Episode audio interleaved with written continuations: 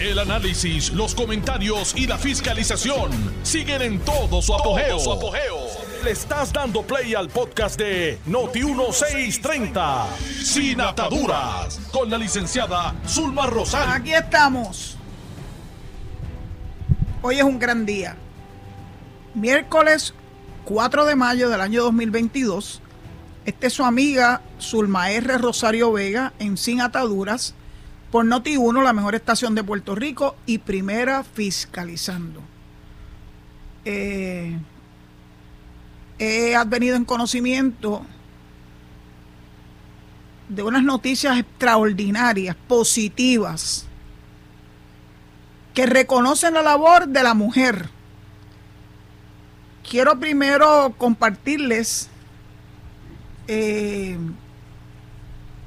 la alegría que tengo porque han denominado a mi amiga Sorimar Betancourt como Madre del Año de San Juan del año 2022. Ustedes saben que Sorimar, eh, yo la tengo muy pegada al corazón porque aparte de haber perdido de una forma trágica a su hijo Estefano, hizo de tripas corazones y prefirió enfocarse en cosas positivas en honor a su hijo Estefano. Eh, así que creó la Fundación Estefano que le da ayuda infinita a un sinfín de familias en Puerto Rico que han pasado por la angustia de perder a un ser querido, particularmente a un hijo.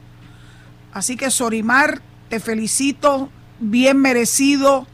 Y no solamente el reconocimiento es de acá, de San Juan, del municipio de San Juan, sino que ha trascendido los mares. Y hay una organización que también la ha reconocido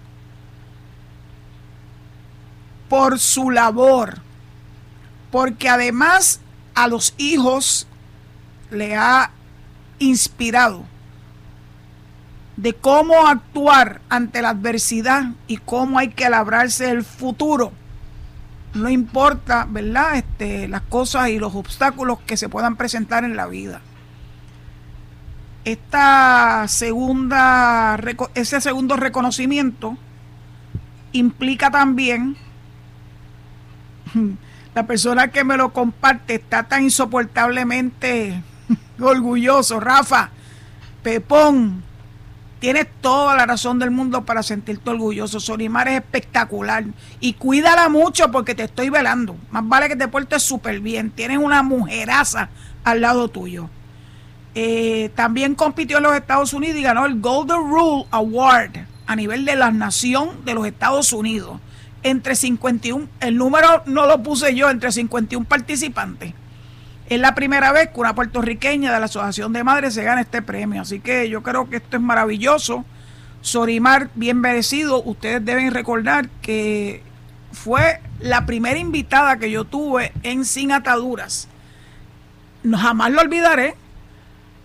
Mi primer programa se transmitió el 12 de enero del año 2021. El 13 de enero yo tenía en el estudio allá en Noti1 en San Juan, esa primera semana yo transmití desde San Juan porque estaba en adiestramiento y sigo en adiestramiento. Esto no se acaba nunca, uno tiene que aprender todos los días. Gracias a Iván Feliu, que siempre estás pendiente, Alejo, Zombie, eh, Mente Maestra, I love you all. Pues en esa primera semana ocurrió una tragedia donde unos malvados eh, asesinaron en la Valdoriotti de Castro a tres policías municipales y estatales. Fue una tragedia. Fue una manera terrible de empezar el año. Pero Sorimar estuvo ahí al pie del cañón dándole el apoyo a la familia de esos tres compañeros servidores públicos que ofrendaron su vida por nuestra patria y que unos desarmados se la arrebataron a ellos a su familia. Sorimar estuvo allí con ellos hasta el día del entierro. Porque ella sabe lo que es sufrir en carne propia.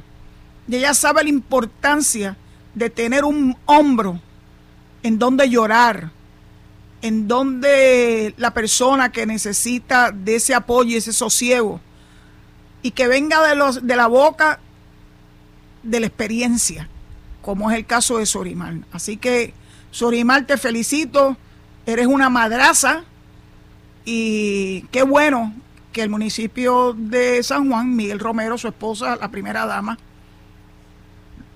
te reconocieron. Y qué bueno que la asociación a nivel nacional también te ha reconocido.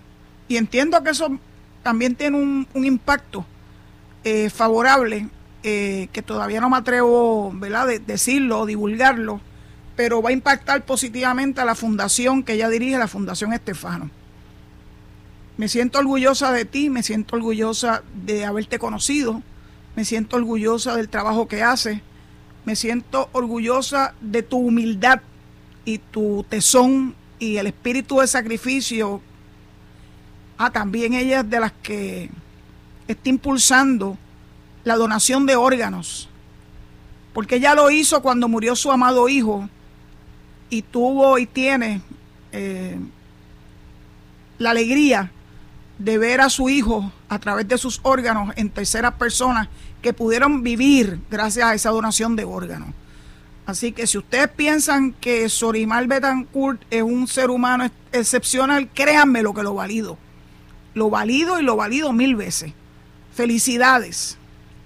Pero también quiero saludar y felicitar a alguien que yo también quiero mucho, porque la conozco desde que era un adolescente y claro que uno va viendo esas personas que se van convirtiendo de jóvenes a adultos y de adultos a personas eh, con experiencia, haciendo una gran diferencia, en este caso, por Puerto Rico.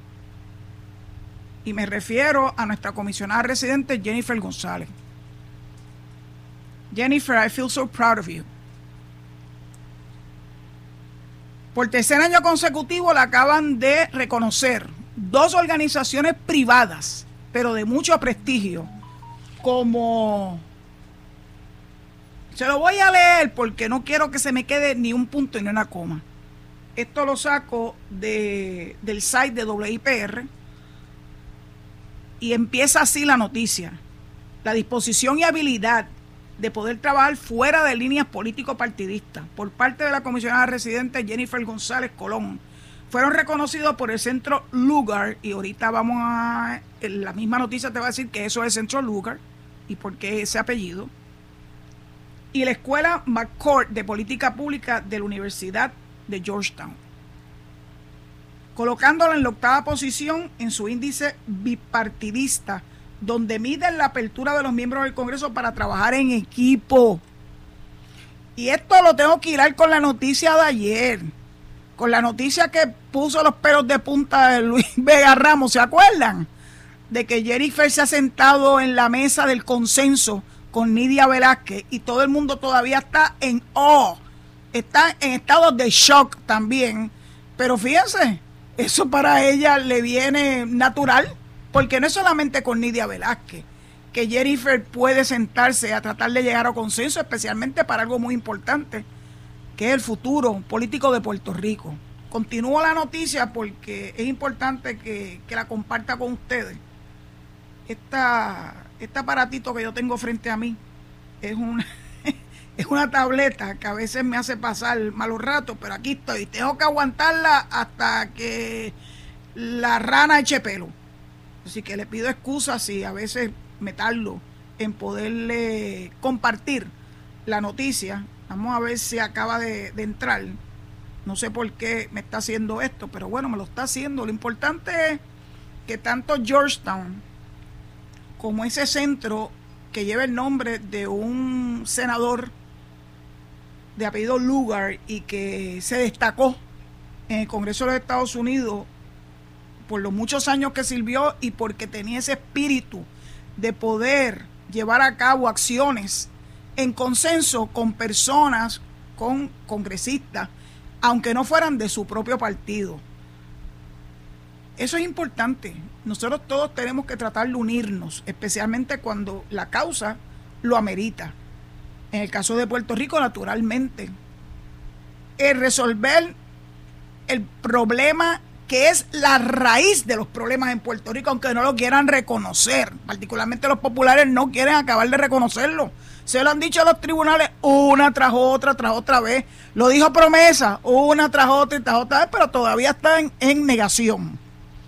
Así que el que Jennifer, utilizando esa habilidad extraordinaria para poder consensuar, para poder verdaderamente eh, sentarse en una misma mesa con otra, con una persona que no sea, con un funcionario que no sea de su mismo partido, habla un mundo de ella y habla un mundo de la capacidad que tiene y de el orgullo que debemos tener, sentir todos los puertorriqueños por la labor que lleva a cabo Jennifer. Yo sé que hay algunos que no están dispuestos a reconocerse, es una lástima, porque cuando una persona trabaja bien, y mira que la gente habla tanta basofia y dice, no, porque ah, uno tiene que superar la línea político-partista, porque cuando se trata de una persona como Jennifer, que se la ha ganado de buena lid, no son capaces de reconocerlo. Bueno, continúa la noticia, finalmente volvió a, vivir la, la tableta. Desde que juramentó como la primera mujer en representar a Puerto Rico ante el gobierno federal, Jennifer González se ha mantenido entre los primeros 25 miembros del Congreso. Recuerden que el Congreso tiene 535 miembros, ¿ok? De todos los evaluados en la Cámara de Representantes que mejor trabaja en consenso. En el caso de la Cámara son 435. Para la primera sesión del Congreso 115, que el cubre del año, el año 2017, González Colón ocupó el puesto número 19 en el índice, en el índice bipartidista como promedio de los dos años que comprende ese Congreso 2017-2018. Ese año fue la número 22. Estaba recién comenzando. En el 2019 subió al puesto número 9. Va para arriba como la espuma. Como promedio, el Congreso 116 eh, ocupó el lugar número 11. Para la primera sesión de este Congreso 117, que sería el pasado año 2021 la comisionada alcanzó su escalón más alto hasta la fecha, el número 8, siendo la tercera republicana más productiva en trabajo bipartita. Y yo sé que va a seguir subiendo como la espuma. Vélenla, no tengo la menor duda. Los coautores del informe, del informe han explicado que las clasificaciones de los miembros del Congreso, basados en sus coautorías de medida, permiten a los votantes ver cuán dispuestos han estado sus senadores y representantes a trabajar fuera de las líneas partidistas sobre legislación. El informe evalúa anualmente la ejecutoria de todos los miembros del Congreso en la Cámara y solamente excluyen a la presidenta, al líder de la minoría y a aquellos con menos de seis meses en el cargo. El trabajo de la comisionada ha sido galardonado por otros entes por su impacto en las comunidades. En el pasado mes de abril recibió el premio servidora pública del año por parte de la Liga de Ciudadanos Latinoamericanos Unidos, LULAC. La organización nacional Disabled American Veterans hizo entrega de un reconocimiento a la comisionada residente por su trabajo a favor de los veteranos y psicólogas. Exaltaron su esfuerzo en favor de mejorar la salud mental de los veteranos. El centro Lugar, fundado en el 2013 por Richard Lugar, que sirvió 36 años como senador en por el estado de Indiana, en el Senado de los Estados Unidos es una organización sin fines de lucro enfocada en avanzar soluciones positivas a problemas nacionales y globales y promover, entre otros asuntos, una gobernanza bipartidista. La Escuela McCourt de Política Pública de la Universidad de Georgetown, fundada en 1996 como el Instituto de Políticas Públicas de Georgetown, es una escuela de posgrado de gran prestigio ubicada en Washington, D.C. Su misión es brindarle a sus estudiantes las habilidades cuantitativas y analíticas necesarias para diseñar, implementar y evaluar políticas inteligentes y realizar investigaciones de políticas y recomendar soluciones efectivas en los temas más críticos en la actualidad. La Universidad de Georgetown fue establecida en 1789, casi en el umbral de la nación americana. Es la universidad católica más antigua de todos los Estados Unidos, con un excelente posicionamiento a nivel mundial. Ofrece educación de primera en varias áreas académicas destacando su escuela de leyes y de medicina. Mis felicitaciones a nuestra comisionada residente, a quien me honro llamar amiga desde hace unos cuantos años. Te lo has merecido por tu trabajo, por tu tesón, porque te mantienes enfocada a pesar de que haya siempre gente, eso es natural, en la política es natural, siempre haya gente prestas a la crítica y no al reconocimiento. Felicidades Jennifer, de verdad que bien merecido. Y entonces, es que las noticias hoy no acaban, una tras otra, tras otra, tras otra. Ustedes saben que los otros días yo intenté, y creo que básicamente pude hacerlo, compartirles a través de Twitter una columna escrita por el licenciado Celestino Mata. Yo no conocía al, licenciado Celestino Mata, pero cuando leí esa columna extraordinaria sobre las bases legales para el reclamo que le hizo el Departamento de Justicia a Elizabeth Torres por no cumplir con sus responsabilidades establecidas en la ley 167 del año 2020. Indiqué que eso era una columna que en derecho era una joya y sigue siendo una joya. Hubo muchas reacciones positivas a la columna. Eh, una de ellas a mí me llamó la atención del querido amigo y compañero abogado John Mudd, porque reconoció que el licenciado Celestino Mata fue su vecino por mucho tiempo en la urbanización Dos Pinos en Río Piedra. Eh, pues resulta que pues yo quería conocer al licenciado Celestino Mata. Y su hijo hizo un salto espectacular a través de las redes y me consiguió a través de LinkedIn.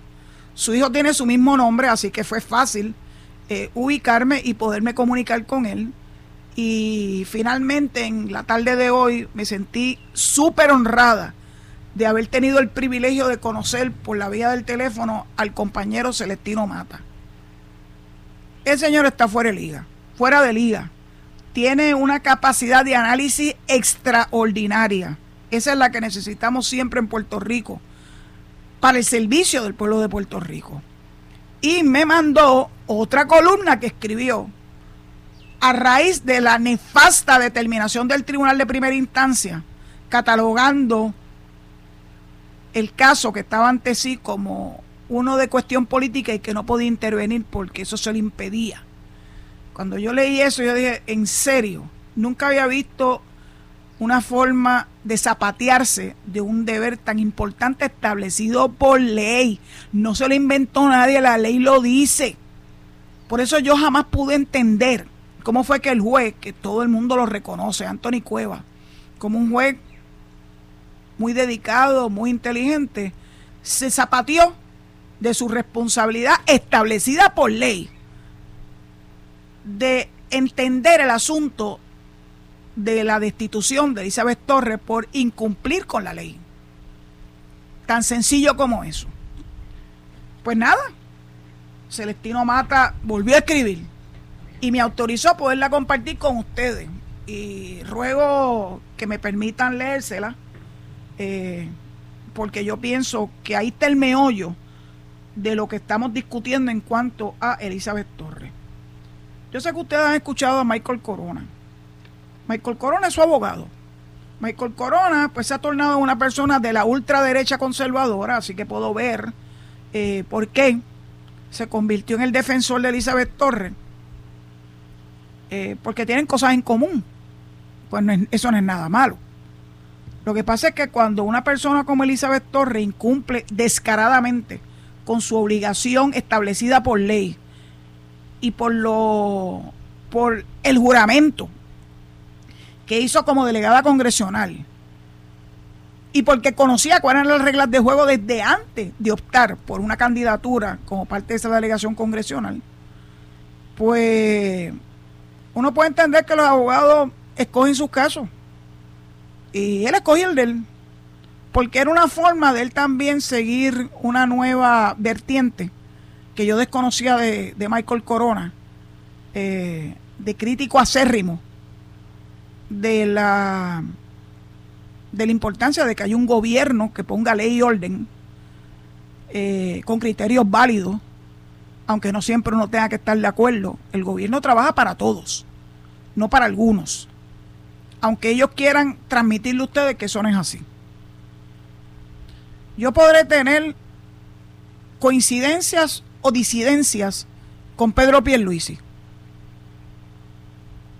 Pero más allá de eso, reconozco que el pueblo de Puerto Rico lo eligió. Y que la persona que el pueblo de Puerto Rico le otorgó la autoridad y le delegó la autoridad como gobernador de Puerto Rico para que utilizara su posición para el beneficio del pueblo de Puerto Rico. El beneficio para el pueblo no necesariamente es beneficio para todo el mundo porque no todo el mundo está de acuerdo. Lo importante es que sea racional, que la razón de ser tenga, ¿verdad?, un propósito genuino en derecho. Pues entonces, Elizabeth y con la ayuda ahora de su abogado, Michael Corona, siguen minando o intentando minar la función del gobernador. La crítica verdaderamente yo no sé ni qué adjetivo utilizar para catalogarla. Y todo por el issue del COVID, las vacunas, las mascarillas y la obligación que tenemos todos en nuestro carácter individual de cuidarnos y cuidar a los demás. Ella es antivacuna, ella es antimascarilla, ella no cree en nada, ella cree que todo es detrimental para ella y para sus supuestas libertades.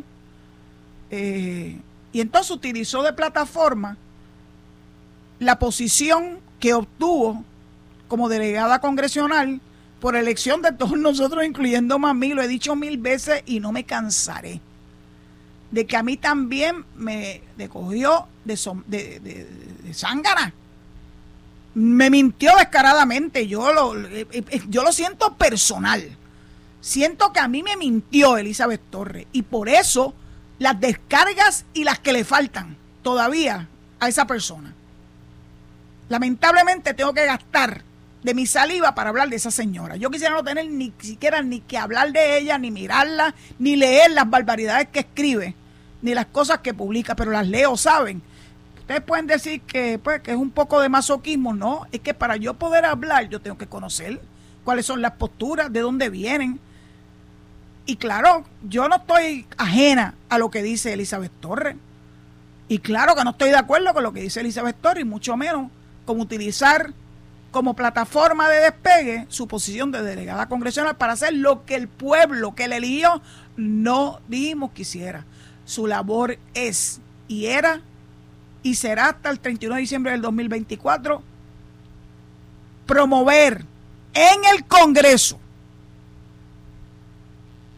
el que lo, ¿verdad? Es que la estadidad y el proyecto de la comisión residente HR 1522 se mueva y finalmente logremos que el Congreso deje el TGMNG que tiene con nosotros. Por eso es importante que Jennifer se haya sentado a la mesa con Nidia Velázquez, y yo sé que tienen posiciones bastante distantes, pero por Puerto Rico se hace eso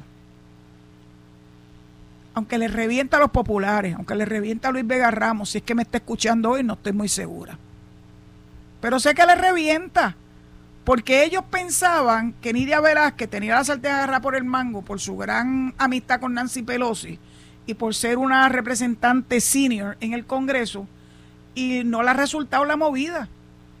Y el proyecto de la Mogoya, pues naturalmente no ha despegado.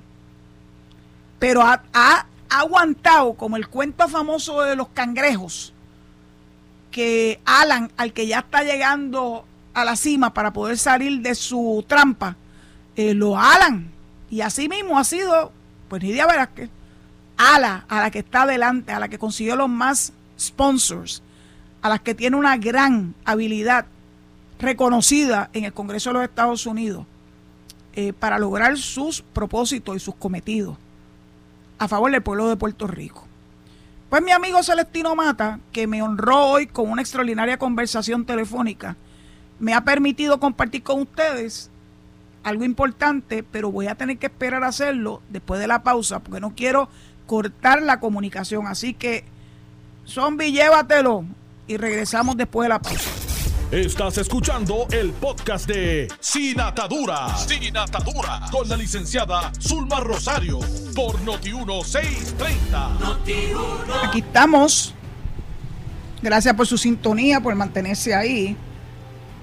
Tengo mucho que compartir con ustedes en lo que resta del programa de hoy. Posiblemente no me dé el tiempo, así que stay tuned, que posiblemente mañana tenga noticias picantes porque hoy esto ha estado de noticias positivas, pero bueno, vamos a terminar eh, por eh, leerles lo que les llevo prometiendo desde el principio del programa, que es la, eh, la opinión muy versada en derecho del compañero Celestino Mata y que me la ha permitido, me siento honrada que se las comparto a ustedes por este medio. Dice así la malograda decisión en el caso de la delegada Elizabeth Torres. Harto conocido es como la delegada Elizabeth Torres, desde prácticamente el mismo momento de juramentar su cargo como delegada, comenzó a despotricar y obrar contra la ley creadora del cargo, y a la cual le debía lealtad. Una actitud insólita, inaudita, que obviamente levantó y continúa levantando mucho disgusto entre todos aquellos que favorecen la vigencia y respeto de dicha ley creadora del cargo. La ley para crear la delegación congresional de Puerto Rico es una ley especial y lo pone así en negrita porque en efecto así es. Debidamente aprobada, válida y en vigor, formando parte de nuestra política pública y ordenamiento legal. Nadie ha impugnado legalmente su validez. Esta ley especial dispone clara e indubitadamente lo siguiente, en su exposición de motivos deberán comprometerse bajo juramento a defender el mandato del pueblo expresado el pasado 3 de noviembre, refiriéndose al 3 de noviembre del 2020, de exigir que Puerto Rico sea admitido como Estado de Estados Unidos y deberán trabajar activamente a tiempo completo durante el término de su cargo, ¿hay alguna duda? Para lograr ese fin. Cualquier persona que incumpla con alguno de estos requisitos podrá ser descalificada en el Tribunal de Primera Instancia de San Juan ¿Verdad que está claro? ¿Verdad que la ley es clara? Por eso es que yo no entiendo la determinación del juez. Seguimos. Artículo 8. Requisitos de los candidatos a ser delegados. Deberán comprometerse bajo juramento a trabajar activamente a tiempo completo durante el término de su cargo para lograr ese fin. Cualquier persona que incumpla con alguno de estos requisitos podrá ser descalificado en el Tribunal de Primera Instancia de San Juan. La segunda vez que lo dice la ley. ¿Ok? Artículo 12. Deberes de los delegados. Luego de que sean certificados por la Comisión Estatal de Elecciones, los delegados comenzarán en función, sus funciones el primero de julio de 2021. Una vez comiencen sus funciones, los delegados presentarán un informe cada 90 días sobre sus gestiones al gobernador de Puerto Rico. El incumplimiento de alguno de sus deberes dará paso a un proceso que podrá ser incoado por el secretario de Justicia ante el Tribunal de Primera Instancia para destituir al delegado si, así, si se demuestra su incumplimiento. Yo no, de verdad que todavía no entiendo por qué el juez dice que esto es una cuestión política. La ley lo dice claramente, pero bueno. Al postularse para, para el cargo de delegada, al ser seleccionada como tal y juramentar al cargo, la delegada Torres constituyó un Estado de Derecho consono con la confianza depositada en ella para ejercer como delegada. No podía impunemente asumir una conducta totalmente contraria a la que le ganó la confianza de sus electores aquí no tal caso, incluyéndome aquí yours truly. Sabido es que, y entonces viene una cita, a nadie es lícito ir ni obrar contra sus propios actos. Dicen por ahí que se llama res ipsa loquitur. Menos aún obrar en contra de la propia ley que creó el cargo, lo que puede constituir un abuso del derecho y un fraude a la ley. Es precisamente en cuanto a lo anteriormente expuesto, expuesto a su cumplimiento o incumplimiento que la ley especial le otorgó la jurisdicción exclusiva al tribunal. No hay ningún otro foro, es el tribunal que tiene que dilucidarlo. El honorable tribunal desestimó la demanda incoada por el honorable secretario de Justicia que buscaba la destitución de la delegada Torres debido al incumplimiento de sus deberes bajo la ley desestimó la acción aplicando un precepto de derecho de carácter general. Recuerdan que esto es una ley especial. Y él aplicó un precepto de carácter general, que la acción versa sobre una cuestión política. Al así resolver quedó irresoluta indefinidamente una controversia que inclusive se refiere al disfrute indebido de fondos públicos. Y es, de eso es que se trata. En estricto derecho, una ley especial, y nuevamente en negrita lo de ley especial sobre determinada materia, debe prevalecer sobre cualquier otro precepto aplicable que sea de carácter general. Y eso lo estableció el Tribunal Supremo en el caso Rosa Recto versus Rodríguez Solís del año 81. La ley especial es clara. Le asigna exclusivamente la dilucidación de la controversia al tribunal, sin visos de que pudiera ser, estar asignada a otra rama de gobierno, sin visos de conflicto. De hecho, no existe ningún otro foro que pueda aquilatar con poder adjudicativo las actuaciones de la delegada. La ley especial lo dejó en las manos del tribunal porque, y una cita de otro caso, la autoridad para interpretar la constitución y las leyes del país es prerrogativa de la rama judicial. En el caso Comisión versus Jiménez Muñoz del año 1980. Se trata de una controversia real que solo puede ser resuelta a través del proceso judicial, de un debate legítimo en cuanto a los deberes y responsabilidades de la delegada, sobre los que únicamente puede pasar juicio el tribunal buscando, y esto es otra cita, el balance más racional y justiciero de la controversia. La ley especial así lo dispone. Continúa. El ordenamiento procesal, esto es una cita del caso García versus Tribunal de 1976, el ordenamiento procesal adquiere su mayor eficacia cuando las normas que lo integran son interpretadas con el propósito de promover el objetivo fundamental de garantizar una solución justa, rápida y económica de las controversias judiciales. La razón y la finalidad de la norma es pues el imperativo que determina su alcance.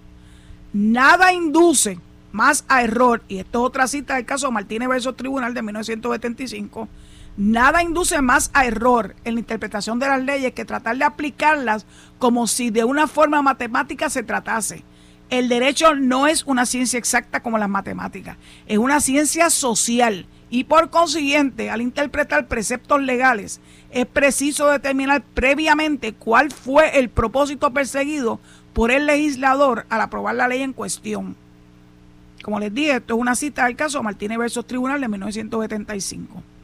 El caso de la delegada Torres está muy lejos de constituir una cuestión política o de separación de poderes que limita al tribunal a ejercer su poder judicial y adjudicar la controversia, buscando el balance más racional y justiciero de la controversia. Para cerrar, cito nuevamente a nuestro honorable Tribunal Supremo en el caso Aca versus Yantín de 1974, en donde señaló, y cito, nuestra misión no parece ser necesario recordarlo, es darle eficacia a la ley y no restársela con interpretaciones que producen resultados inicuos Ah, yo tengo que repetir eso que acabo de leer.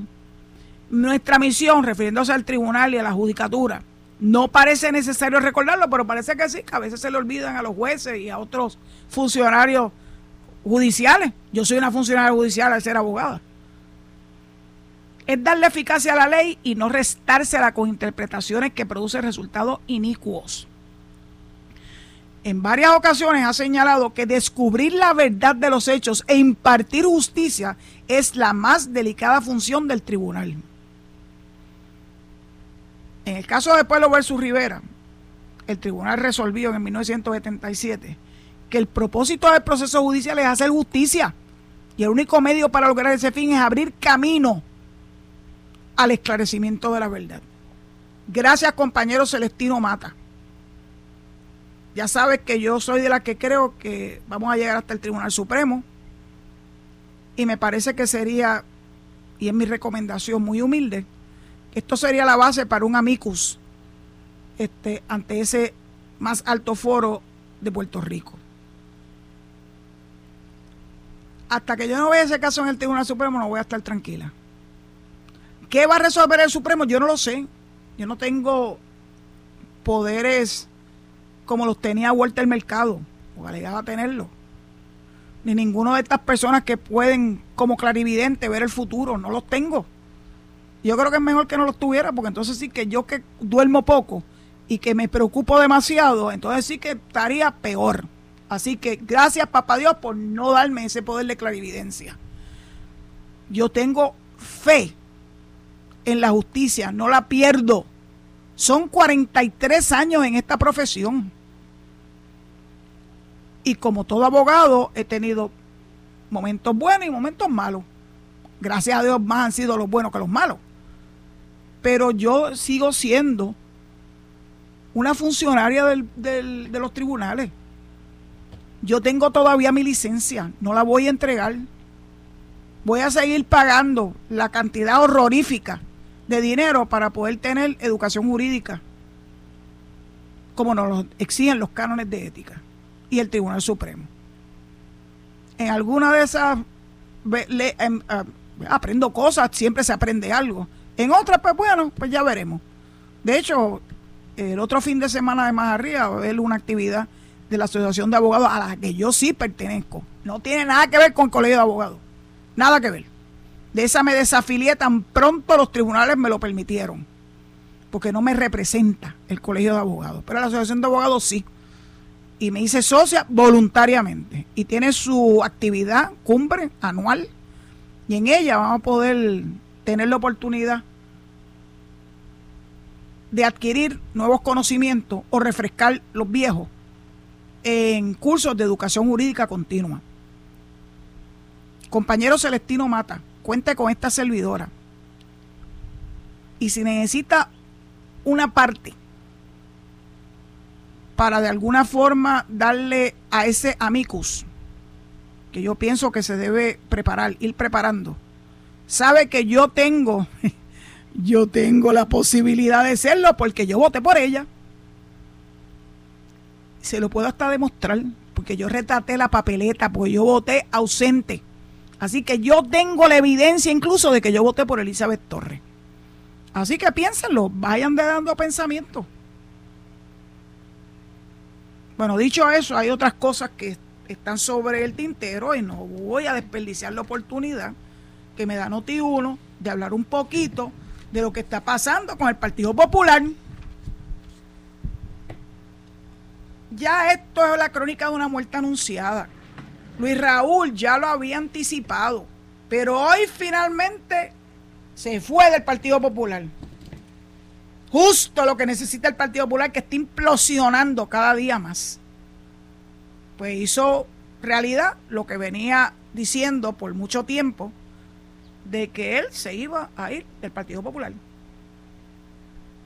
Y entonces, el artículo que publicó el Nuevo Día nuevamente, bajo la autoría de Laura Quintero, a quien conozco, dice lo siguiente.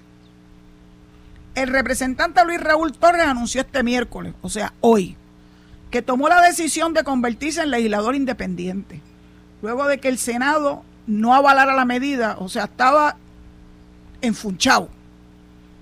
No avalara la medida de la Cámara de Representantes que buscaba mayor transparencia en la futura alianza público-privada. Sí, porque siempre le dan eh, un aura de legitimidad a los proyectos de ley que a veces son tan inicuos como lo que mencionó el compañero Mata. Busquen la palabra, que sea la palabra de hoy. Este, y como nene chiquito enfunchado, dijo, pues no me van a dar paso a mi proyectazo para meternos en las alianzas público-privadas, pues me voy, me llevo el guante, el bate y la bola. Excelente, gracias Luis Raúl. Y esta es una cita que le atribuye la, la licenciada, la periodista Quintero. Desde hoy soy legislador independiente. Ay, Dios mío, pero ¿qué me pasa? Ya lo anuncié. Hoy le mando una carta al partido desafiliándome. Y soy independiente. Lo digo como por 15, eh, en 15 ocasiones. Dijo Torres al nuevo día. Ya le notificó su decisión al presidente de la Cámara, Rafael Tatito Hernández. El legislador recalcó a este medio su molestia con el Partido Popular Democrático. Y entre paréntesis puso Quintero PPD. ¿Alguien tiene duda? Previamente Torres había indicado en primicia al nuevo día que auscultaba la posibilidad de postularse como legislador independiente en las próximas elecciones del 2024. Pero la prisa es grande, esto lo estoy diciendo yo, no quiso esperar hasta entonces. Torres había manifestado su malestar con el PPD porque no veía posturas firmes y definidas. El legislador con más de 20 años en el Capitolio, él fue elegido en las elecciones del 2000, entró en enero del 2001, por ende tiene 21 años en la Cámara de Representantes. Anteriormente se había proclamado legislador independiente durante la administración del exgobernador popular Alejandro García Padilla. O sea, que él cuando se enfuncha se declara independiente y después regresa otra vez al Partido Popular. Eh, tiene, tiene un serio problema este señor.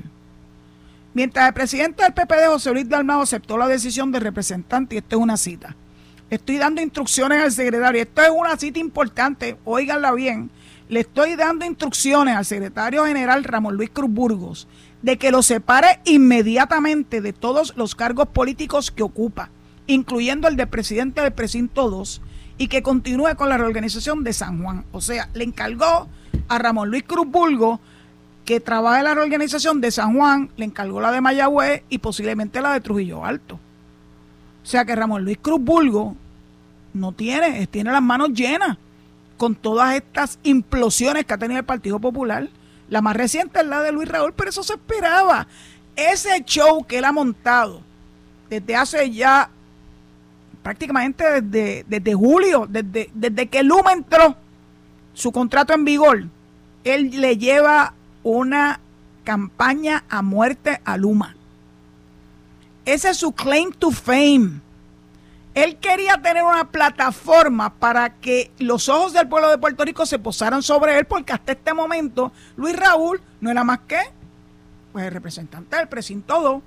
No menosprecio eso, ahí está el grupo grande que lo ha impulsado todo a sus 21 años en, la Cámara, que son los mitas.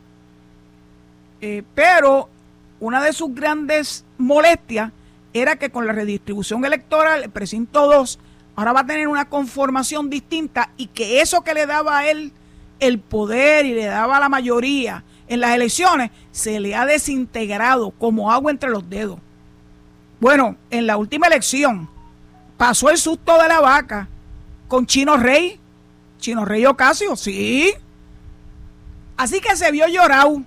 Así que él sabía que para las elecciones del 2024 a menos que lograra una plataforma que lo lanzara a la vista de otros electores más allá del Partido Popular, sus posibilidades de ganar un escaño eran ínfimas. Incluso coqueteó con ser representante por acumulación, bendito mío. Si no puede ni con el número dos, ¿cómo va a poder entonces con acumulación? No tienes posibilidades. Estás desgastado. Tú eres de la extrema izquierda del Partido Popular y eso es un minus adicional a una posible candidatura tuya en el 2024. Mira, únete al Partido Independentista, únete al Movimiento de Victoria Ciudadana, que estoy segura que siempre van a buscar a alguien que lo represente en las elecciones del 2024, en ese precinto, en donde tú creías que era el rey, pero el rey ahora es Chino Rey Ocasio. Se te acabó tu reinado. O le vas a tener que pedir prestada la corona a Albert Torres en el Senado que fue proclamado el rey eh, por una, parece que es una comuna, tipo Jim Jones, que se lo llevó a un grupo para allá, para, para Junta, para Aguilarte. Allí lo proclamaron rey. Así que pídele prestar la corona de rey a Albert, Albert Torres para ver si te proclaman rey de algún precinto o quién sabe si por acumulación, que yo dificulto que Betito Junior te dé la posibilidad de lanzarte como candidato o Mariana Nogales, dispútatelo con ellos o vete al Senado para ver si le derrotas a Benave y a Bernabe y a y a pues a la senadora Rivera Lacén. O vete con Proyecto Dignidad aunque yo no sé si los mitos y Proyecto de Dignidad, las, los, mitas y Proyecto de Dignidad estén alineados. Yo no sé por qué, pero yo pienso que no. Dicho eso, hay cosas que siguen ocurriendo en la legislatura de Puerto Rico que merecen que nosotros los pongamos ustedes en conocimiento. Así que más allá de las guerras intestinas en el Partido Popular, que todo es piche sanquín y hay pactos de paz y todas esas cosas, eh, nadie se los cree. Ya no se habla de Nalmito We Don't Talk About Bruno. Vi los otros días la película Encanto, una película preciosa. Y ahora entiendo de dónde viene eso de We Don't Talk About Bruno. Así que Nalmito es algo así como We Don't Talk About Nalmito. Hoy cierro el programa compartiendo con ustedes mi alegría